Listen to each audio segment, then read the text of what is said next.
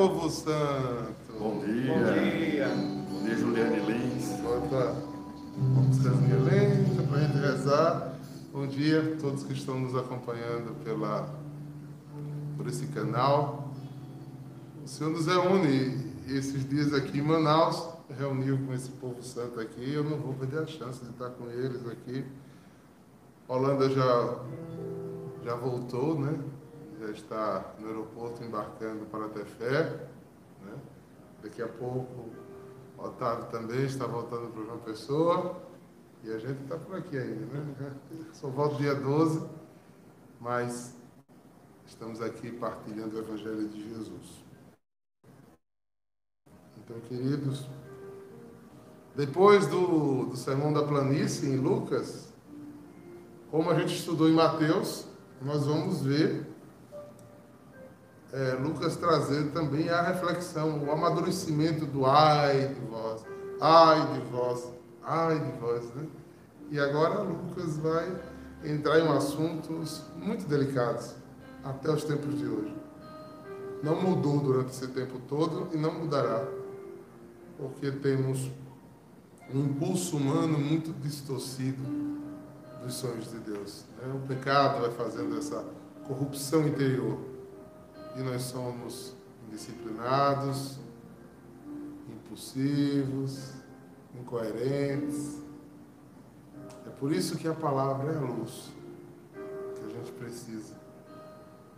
É a lâmpada para que a gente enxergue o que é melhor. Então vamos fazer nossa oração para que o Espírito Santo nos conduza a palavra que precisa edificar o teu coração e o nosso coração.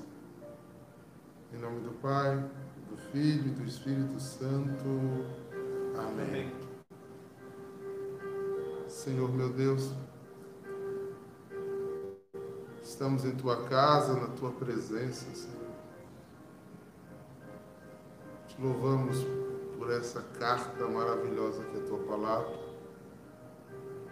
Louvamos porque tu te preocupaste até nisso conosco, nos deixar um roteiro, um caminho, uma orientação, aonde buscar, aonde ser amparado, aonde ter direção de verdade. Mas precisamos, Senhor, fazer que ela seja nosso, nossa filosofia de. Aquilo que está impresso em nossas almas. Então, Senhor, dai-nos uma porção do Teu Espírito que nos faça não só ouvir, Senhor, mas entender. E entendendo, absorver. E absorvendo, lançar tudo que somos por conta dessa palavra na vida, no cotidiano de nossa existência.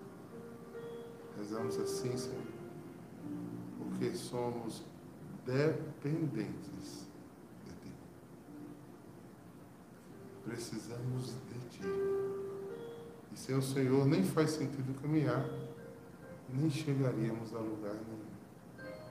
Então, abençoa-nos hoje e sempre. Amém. Amém. Amém.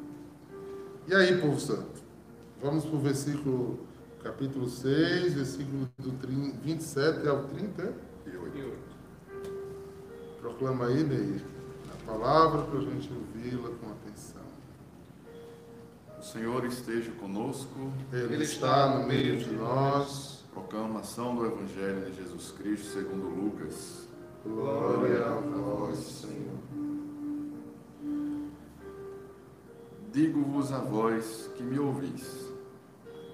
Amai os vossos inimigos, fazei bem aos que vos odeiam. Abençoai os que vos maldizem e orai pelos que vos injuriam. Ao que te ferir numa face, oferece-lhe também a outra. E ao que te tirar a capa, não impeças de levar também a túnica. Dá a todo o que te pedir, e ao que tomar o que é teu, não lhe reclames. O que quereis que os homens vos façam, fazei-o também a eles. Se amais os que vos amam, que, que recompensa mereceis? Também os pecadores amam aqueles que os amam. Se fazeis bem aos que vos fazem bem, que recompensa merecereis? Pois o mesmo fazem também os pecadores. Se emprestais àqueles de quem esperais receber, que recompensa mereceis? Também os pecadores emprestam aos pecadores para receberem outro tanto. Pelo contrário, amai os vossos inimigos, fazei bem e emprestai sem, sem daí esperar nada. E grande será a vossa recompensa, e sereis filhos do Altíssimo, porque Ele é bom para com os ingratos e maus. Sede misericordiosos, como também vosso Pai é misericordioso. Não julgueis e não sereis julgados, não condeneis e não sereis condenados. Perdoai e sereis perdoados. Dai e vos será dado. Será colocada em vosso regaço medida boa, cheia, recalcada e transbordante. Porque com a mesma medida que medirdes, sereis medidos vós também. Palavra da salvação. Glória a vós, Senhor.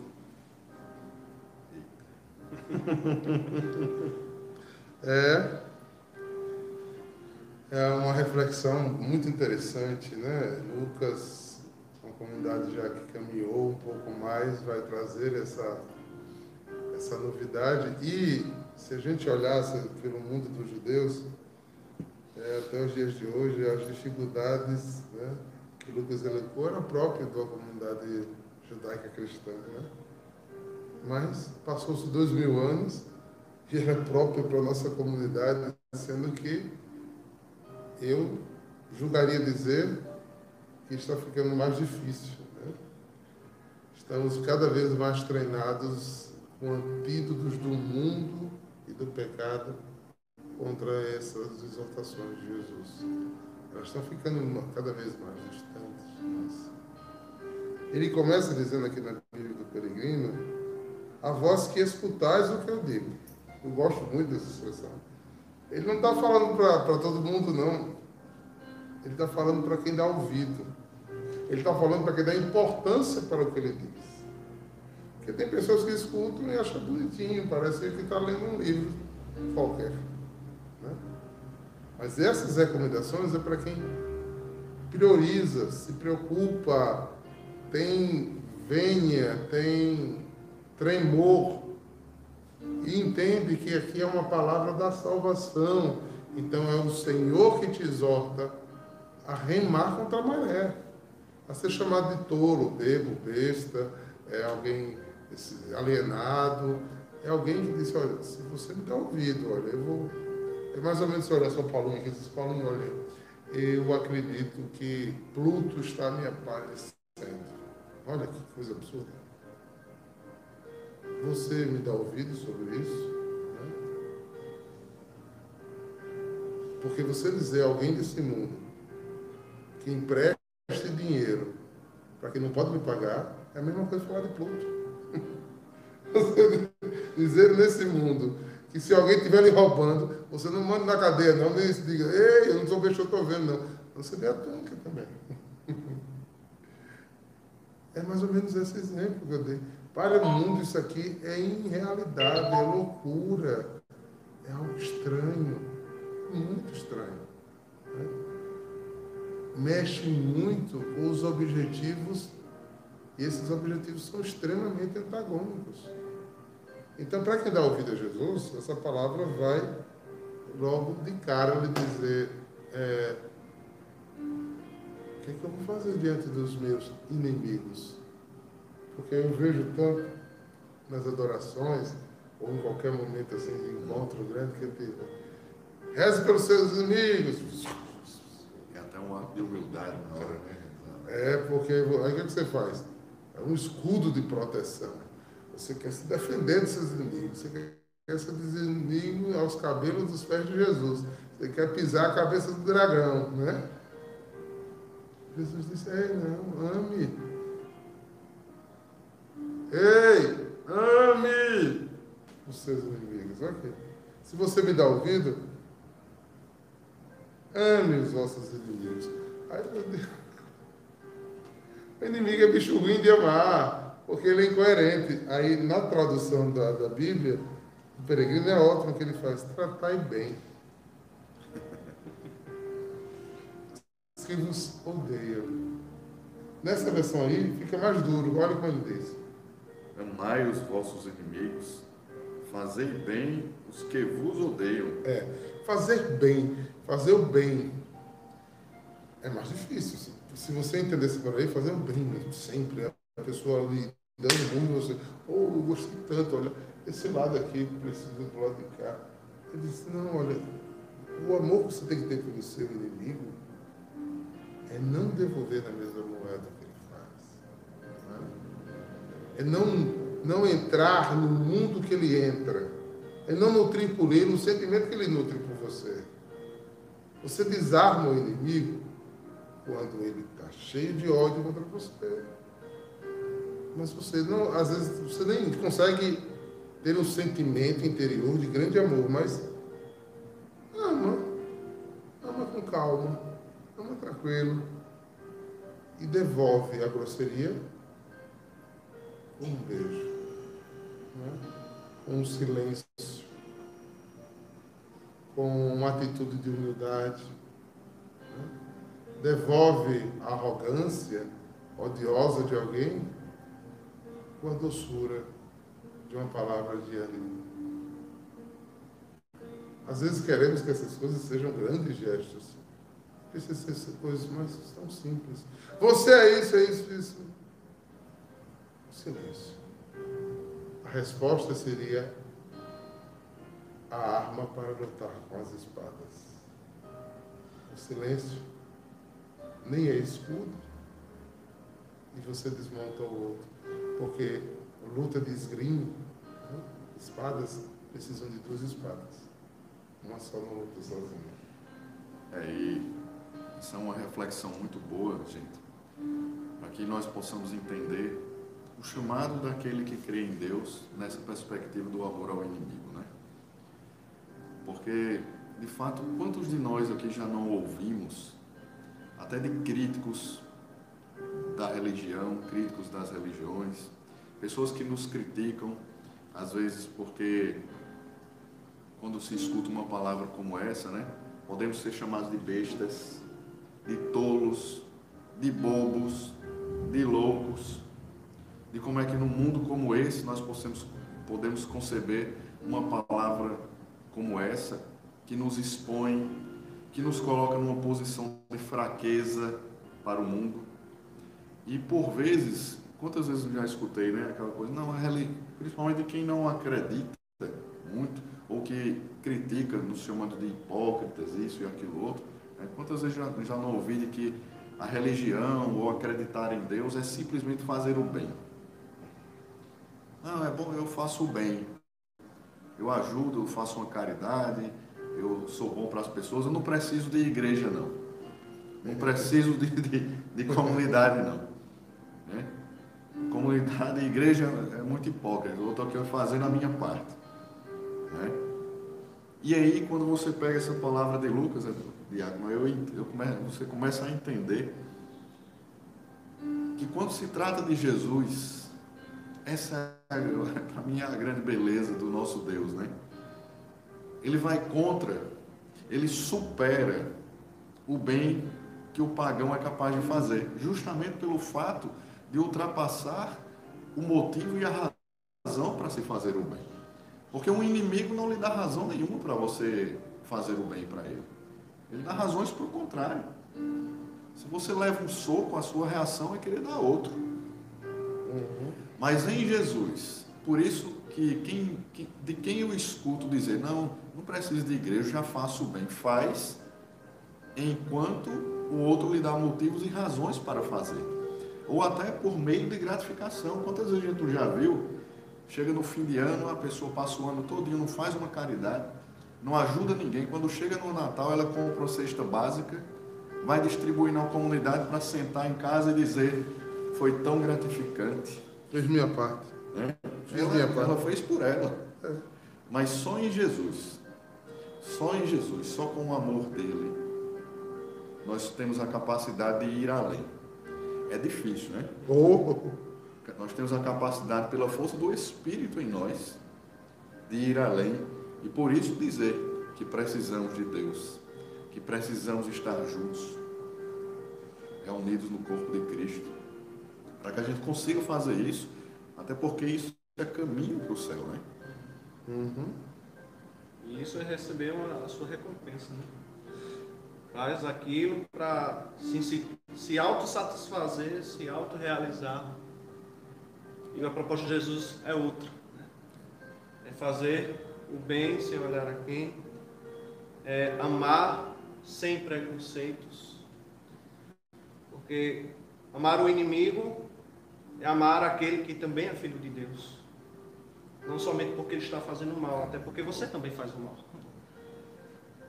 e precisamos do Espírito para que o amor de Deus nos invada e esse amor transborde ao outro, independente de quem esteja na nossa frente. São Paulo nos diz que a gente não faz o bem que quer e faz o mal que não quer.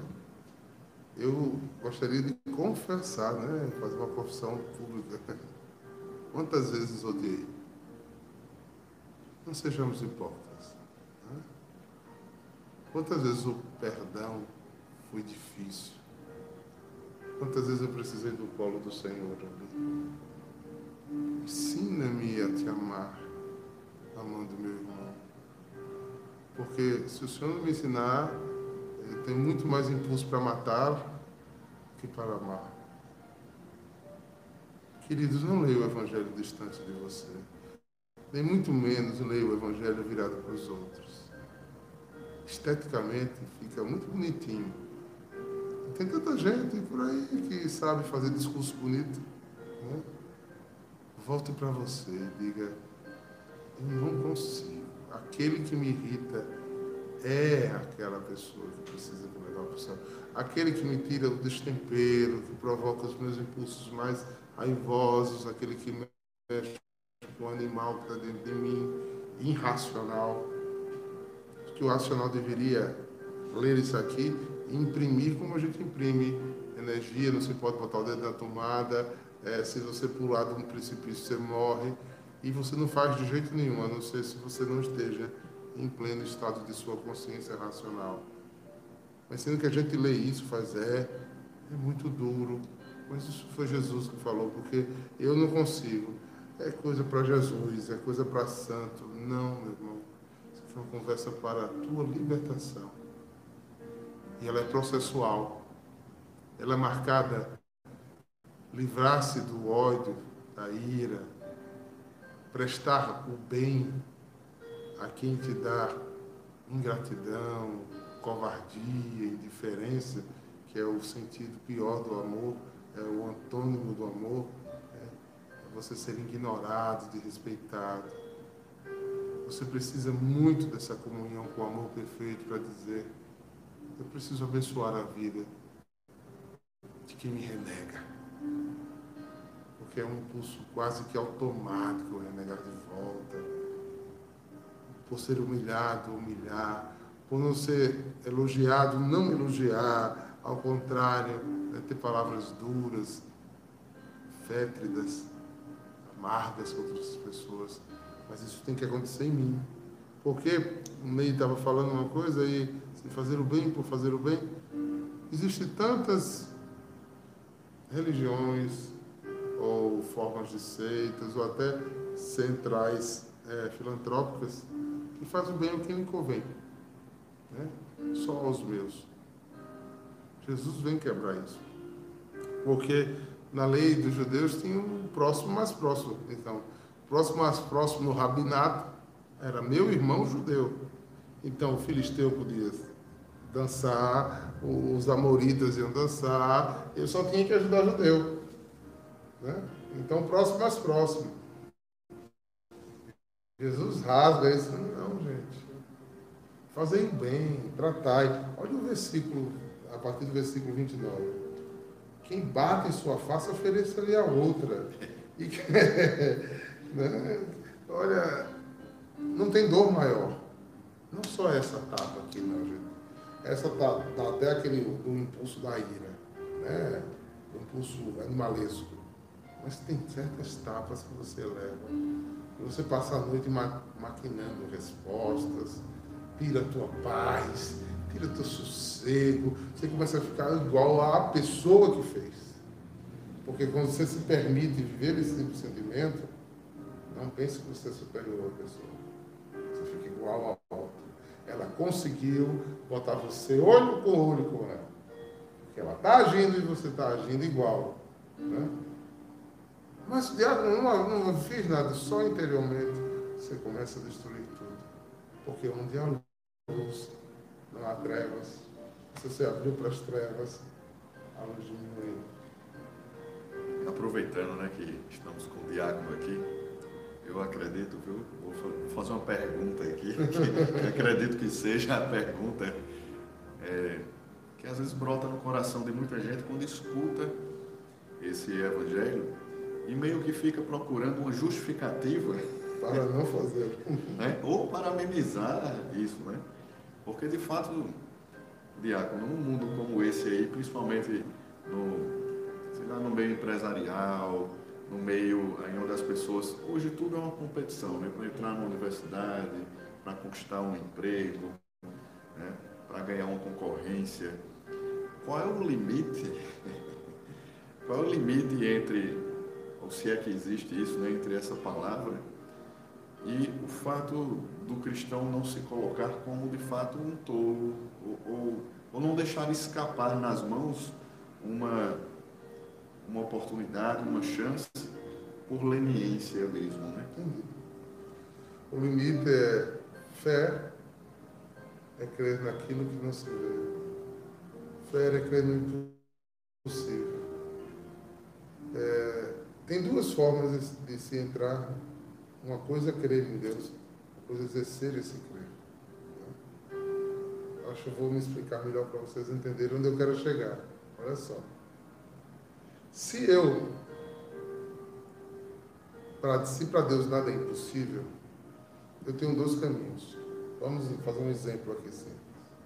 Aí Paulinho é, me rouba. É, eu sou um empresário e Paulinho é outro. Ele me rouba numa licitação, por exemplo. Né? E eu preciso é, ter estratégias para passar por ele. Eu tenho dois caminhos. Usar um dos talentos que Deus me deu, a inteligência, como a Bíblia diz, sentar, calcular um, um propósito e, e ir lá e contrapor. Até mesmo pelos meios legais. Essa é a forma mais usual de nos defendermos disso. Eu estou dando um exemplo bem ameno, certo? Mas a Bíblia nos instiga a uma fé transcendente, que diz: se você tiver fé do tamanho de um grão de mostarda, olhe para aquele monte e diga: vá até o Rio Negro, aqui como estamos em Manaus, e ele vai. Então, se você exercita essa fé, que aí é a luta, aí você vai fazer o quê? No lugar de se defender com suas estratégias humanas, você vem e diz, Senhor, meus inimigos, como diz o Salmo, estão me espreita, me traíram. Mas eu não sei outra coisa não ser recorrer ao Senhor. Se for tua vontade, que eu perca. Se for do teu agrado, luta por mim. E a vitória viria, eu tenho certeza, pela luz da fé. A gente fica sempre querendo vitórias e vitórias e vitórias e vitórias. Não sabe que diante de uma derrota muitas vezes é a ação de Deus sobre a vida. Exatamente. Eu tive a oportunidade de ir numa partilha com um irmão de comunidade, né? Vou dizer quem é, claro, mas. Oi, irmão de comunidade. Oi, irmão de comunidade. e ele explicando justamente um, um problema que estava tendo com uma funcionária, né?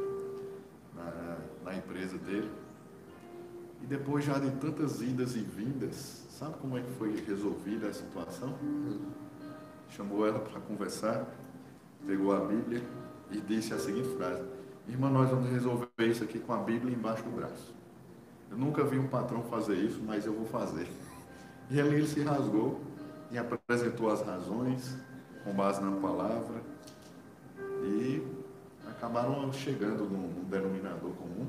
Né? Buscou transcendente. Buscou transcendente. Né? O Senhor abençoou e tanto abriu o coração dele quanto o coração da, da funcionária. Né? Para que ambos chegassem lá à, à resolução daquilo. Né? Então, se fosse pelo uso da força humana mesmo, né? principalmente na relação patrão-empregado, essa coisa toda, né? É, talvez isso se arrastasse durante mais um bom tempo, né? Dá trabalho, viu, irmãozinhos? Eu, Porque nós somos instigados a reagir. Né? E me parece que as razões que não, que não damos aos outros parece que justificam as nossas, né? Quando o acontecimento diz respeito a nós mesmos, parece que vale. Eu, me, eu gosto muito de uma frase, o diácono já disse muito isso, né? Ele fala assim: Você gostaria de ser amado por Deus com o mesmo amor que você ama Ele? Eu já vi muito insensatos dizer que sim. Né? Cuidado para não morrer. Eu não gostaria, nunca, porque o meu amor é tão egoísta ainda, é tão pequeno. Quando eu me deparo com um texto desse, eu vejo o quanto eu preciso me confessar, quanto a mediocridade ainda toma conta do meu coração. Quando, como ser um servo medíocre, me aparta de viver esses mistérios da grandeza de Deus. Mas já louvo, né, por ter sido escolhido, por poder meditá-lo, por poder fazer esse exame de consciência e dizer, Senhor, sem você não vai rolar. Eu vou botar tudo a perder. Porque aí no versículo 33 ele diz aqui, ó, se te faz, Se fizeres o bem aos que te fazem bem, que mérito tem? Por exemplo, eu amar Daniela, meus filhos, isso é minha obrigação. Ah, não, isso é um prazer. Eu amar pessoas que eu escolhi como amigos, isso é um prazer, meu. É bom demais. É, é como diz a, aquele salmo, né? Uma alegria de Sião, como óleo derramado sobre a barba. É encontrar irmãos. Irmãos no sentido pleno da palavra. Pessoas que você tem afinidade, que lutam pelas coisas que você luta, que crê nas coisas que você crê, que se emociona com que você emociona. Isso é realmente os nossos oásis. Mas o que a gente tem durante o dia todo é deserto, irmão. É lidar com o diferente, com o falso, com traíra, com descomprometido, com aquele que finge amar e destrói a obra inteira e não se rende, né? Porque o seu pensamento é absolutista. Ele está muito preocupado se os outros vai ser um escândalo. Ele quer sua autorrealização. É desobediente, é desonesto com esses, é no deserto da vida que a gente vive aí, né? porque não sabem amar. Mas eu preciso amar esses. Eu preciso fazer o bem a estes. Ai, Jesus! o Diácono, aproveitando mais uma vez, que você, que o senhor poderia dizer aos nossos irmãos aí que que hoje olha para essa situação, que escuta essa palavra agora e cai no coração como que uma ferida, como que um espinho, para aquelas pessoas que dizem, mas eu não consigo. Porque assim, a experiência de amar o, o inimigo passa obrigatoriamente, eu vejo assim, pela experiência do perdão. Né? Passa pela, experiência do perdão. E a gente escuta muito as pessoas dizem, mas eu não consigo perdoar aquela pessoa, não consigo meu coração trava. É, eu, eu acho que o versículo 35 responde bem isso que você está perguntando. Antes, amai vossos inimigos e fazei o bem sem esperar nada em troca. Ou seja, é o exercício de você fazer uma experiência de amor com Deus e você amar o outro, não porque o outro tem que lhe amar, mas porque Deus lhe ama. Então, você cheio desse amor, você é capaz de amar quem não lhe ama. Porque senão é o, o, a meritocracia, onde eu dou você me dá. Se você é cortês comigo, eu sou cortês com você. Se, eu tenho, se você é pacificador comigo, eu sou pacificador com você. Não. Mas eu preciso ter uma relação tão forte com este amor aqui, que mesmo com danos meus, como diz o Salmo 14, eu vou conseguir. Eu vou conseguir. Então, o caminho é buscar Deus sobre todo. Está vendo que não é mandamento? Que não é lei? Que é carta de amor? Ame a mim com toda a tua alma, com toda a tua força, com todo o teu entendimento, com todo Você vai viver de uma forma diferente. Porque você vai deixar de ser carente, ansioso, indeciso. Porque o teu amor, o amor nutre, irmãos. O amor te dá uma paz. A pessoa fala, como é que no meio de tempestade você está em paz? Isso é loucura é loucura para o mundo, porque é uma experiência de amor, um acalento. Você chega aqui diante dele, angustiado, sem saber o que fazer, indeciso. E se você o busca com sinceridade, entrando no teu quarto, fechando tua porta, ele te ouve. E de repente vem uma, um sentimento de paz. E se você for muito racional, você vai dizer, eu estou ficando louco. Era pra, qualquer pessoa humana estaria se rasgando, ligando para mil pessoas, procurando ajuda, chorando. Eu estou aqui e loucamente parece que eu tomei um rivotril, né? a pílula da alegria, eu estou aqui é, andando sobre as águas. O que eu deveria estar afundando ela. Profunde. Por isso ele disse, se você quer ser feliz, aprofunde. Se você quer ser um bem-aventurado, aprofunde. Faça as experiências. Isso não é uma, uma aula estética, onde você decora os pontos e reproduz. Você pode reproduzir. Se você não viver o amor, você não vai encontrar ele. Se não for assim, nós nos tornamos plenamente egoístas. Porque só pensamos em nós mesmos. A gente só dá um tapa no outro quando Ele nos dá o que nós pensamos em nós. Não, porque eu preciso revidar. Porque o mundo me ensinou assim. É olho por olho, dentro por dentro. Então, toda vez que eu me saia prejudicado, de alguma forma, por causa, por causa de alguém, eu também preciso revidar. Eu preciso também me machucar, também preciso pisar. É passar um por cima do outro. E é a proposta é totalmente contrária. Quanto mais ser machucado, mais amar. Quanto mais ser odiado, mais levar amor. Mas por que? Aí vamos fazer a, a, aquela crítica do mundo. Mas por que fazer isso? A gente às vezes precisa entender o que, qual é a vantagem de fazer isso. Aí a minha pergunta a você, você tem paz?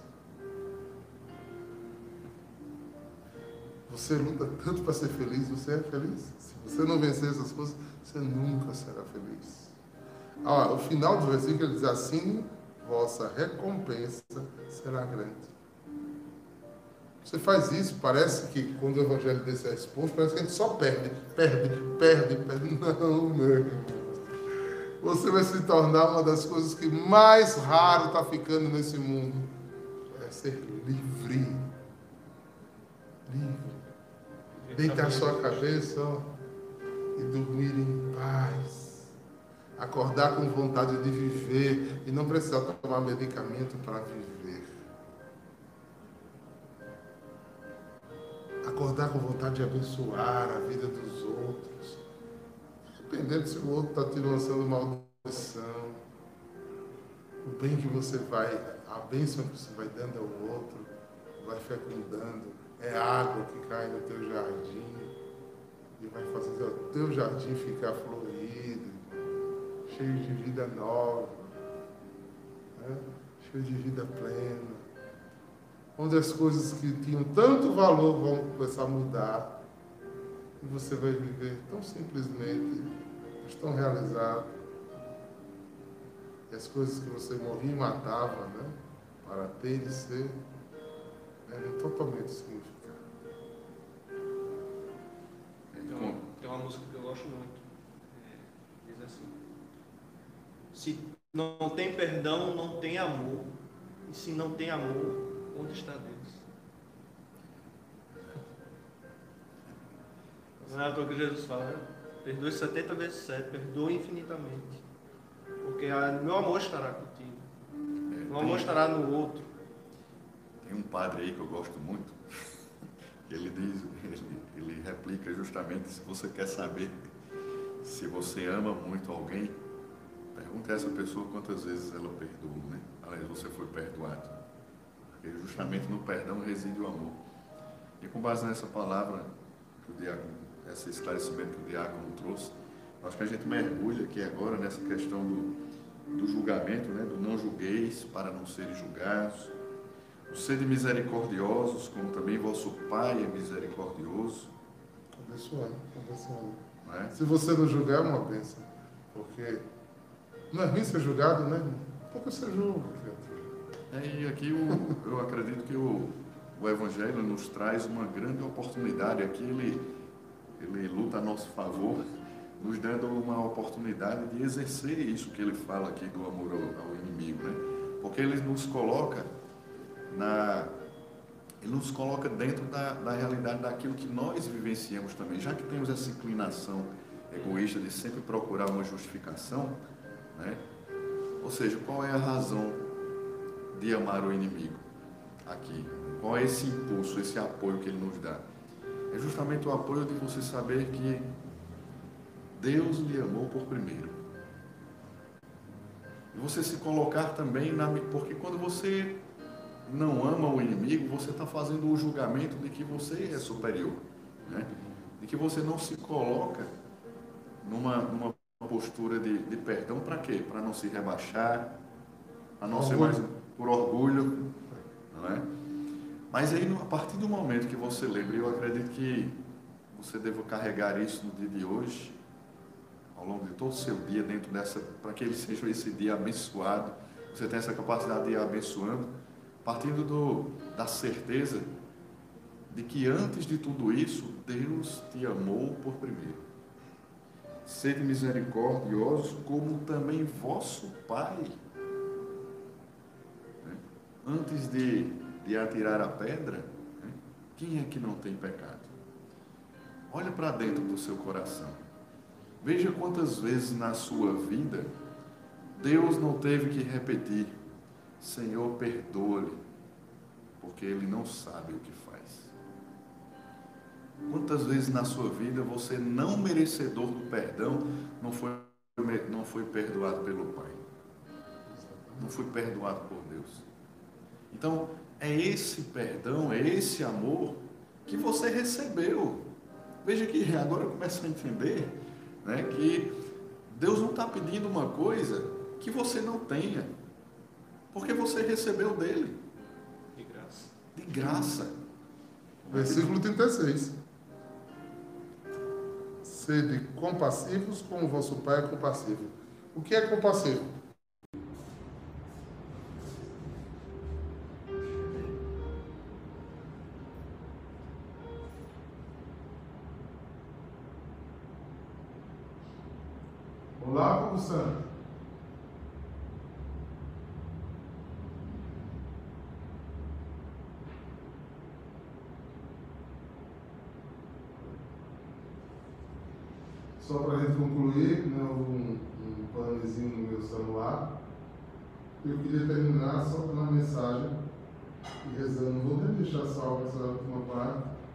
Mas queria terminar concluindo é, o que a gente o que a gente viveu hoje aqui nessa live. Nessa partilha, nessa vontade de ser de Deus e quanto precisamos lutar para ser de Deus aqui. Né? Viver esse pouco de Deus é uma graça imensa. Então, Deus hoje disse a você: abençoe para ser abençoado, perdoe para ser perdoado, seja compassivo, cheio de compassividade. Tenha, eu gosto distinguir sempre perdão e misericórdia. Misericórdia é, é amar o que você não compreende, ou amar o errado. Amar certo, hum, já está dito aqui, não tem valia. Amar o errado, amar aquele que todo mundo tirando a pedra. Misericórdia faz você se comprometer com o excluído, o destruído, o desamparado Agora, eu penso que é, esse amor é conivência. Algumas pessoas entendem que ser misericordioso com o outro é esconder, é camuflar, apoiar, é dar tapinha nas costas. Não, misericórdia é o ato de dizer: Eu sou contigo. Eu não posso carregar a tua cruz, mas eu posso ser o seguimento te ajuda a carregar. Seja assim vivamos assim. Permitamos que a graça aconteça assim.